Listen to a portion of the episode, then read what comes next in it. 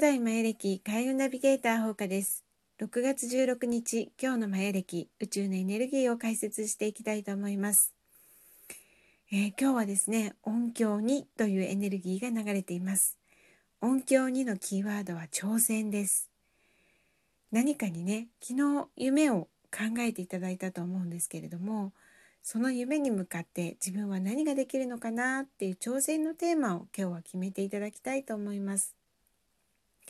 なんかこう挑戦っていうとすごくねもう大それたというか何かしなくちゃっていうような感じになる方多いんじゃないかなっていうふうに思うんですけれどもあの本当にね小さなことでも大丈夫です。もうそこのね一歩を踏み出した一歩挑戦してみたっていうことでぐんと夢に近づいていけます。例えばねこんなことぐらいでいいのかなっって思うようなことでもやってみるのとやってみないって大きく違うんですよね。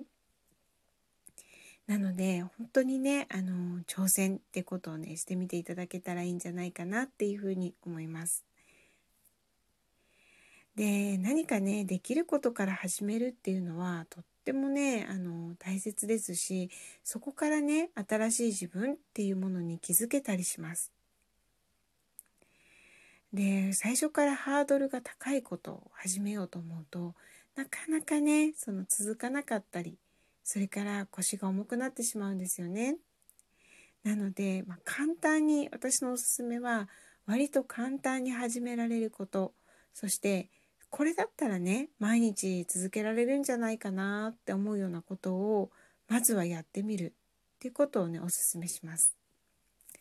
じゃあ自分には何ができるのかなっていうふうに考えた時に今日は音響になので曲性を与えて考えるってことをしていただきたいんです。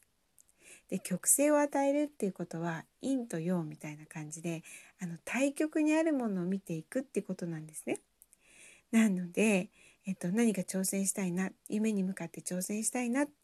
例えば私だったらねあ夏までにもうちょっとねあのダイエットしたいなとかって思う思ったりするじゃないですか。でそういう時にじゃあ今できることって何かなとかね考えてみるんですよね。で割と続けられること。うん、であとは、まあ、できないことって何かな？これ無理でしょっていうことそれをちょっと考えてみるっていうことをねしてみるといいかなっていうふうに思います。で私は今あのゴーニーファスティングっていうねあのインターミえ？インターミッテミテなんだっけな忘れちゃったんですけど すいませんなんかねゴーニーファスティングって言って5日間普通の通常の食事をして2日間だけあのファスティングをするっていうことをあのちょっと挑戦してみてるんですけれどもすごくね体がね調子がいいです。でこれだったらできるかなっていうのでね始めました。で普通ねその断食とかファスティングっていうとあの制限食とかいろいろあるんですよね。最初にまずこのちょっと減らしていって食事をね。で次にあのまた食事をこうまあしない期間をこう作ってでそこからまた回復していく時にあの特別なね食事をしたりとかっていうことで、まあ、トータルね短くても大体45日ねあと1週間ぐらいとかってかかるんですけれどもこのねファスティングはあの2日間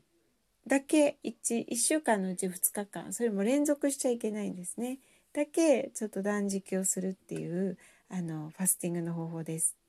で断食してる時もねちゃんと食べるものというかまあ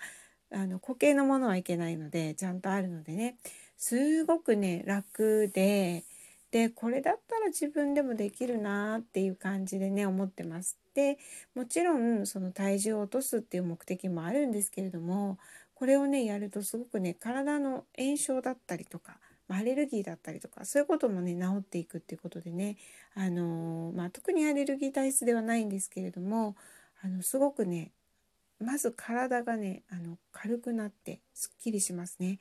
で頭も冴えるような気がしているのでこれだったら続けられるなってことで始めてみました。はい、でできないことって何だろうって考えた時にこれね私ね毎日の運動なんですね。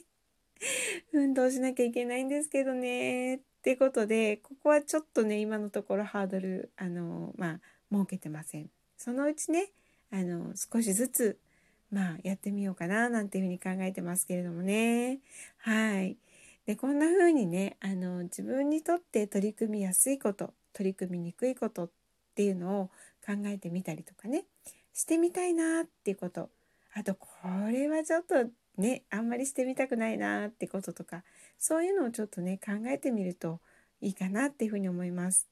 でまた私ファスティングの話ですけどなんかねあの忙しい日があってなかなかご飯をゆっくり食べられない日があるっていうのもあのすごくね自分の生活にはフィットしてたかなっていうふうに思います。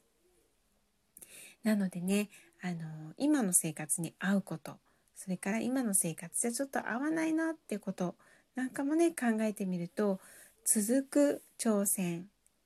で無理なく続けていくことでまた新たな挑戦ができるんですよね。でそんな風にあのまあしてみるといいかなっていう風に思います。はい。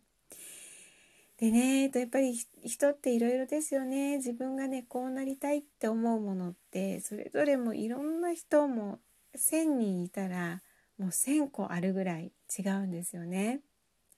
なのでねやっぱり自分のことも一つの枠に当てはめないででそして挑戦の仕方もなので一つの枠に当てはめないであの自分らしく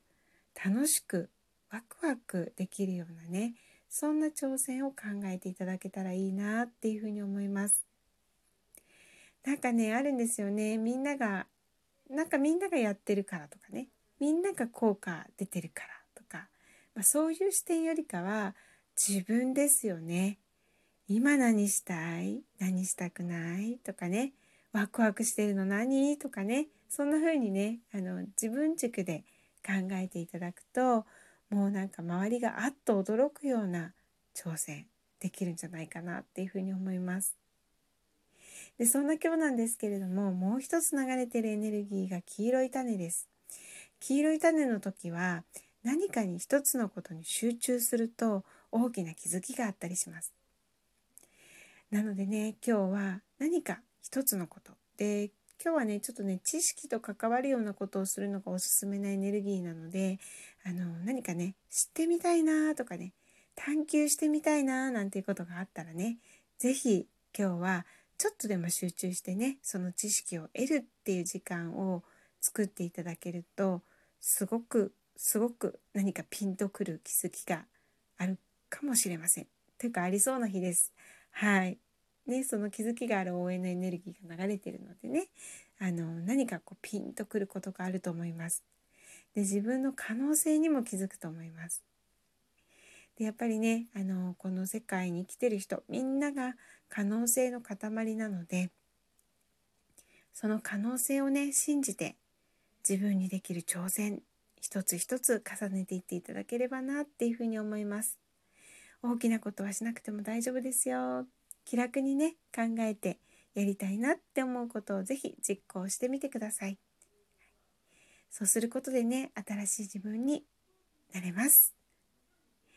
えー、そんなわけで今日も一日楽しくそして輝く一日になりますように。ほうかでした。また明日。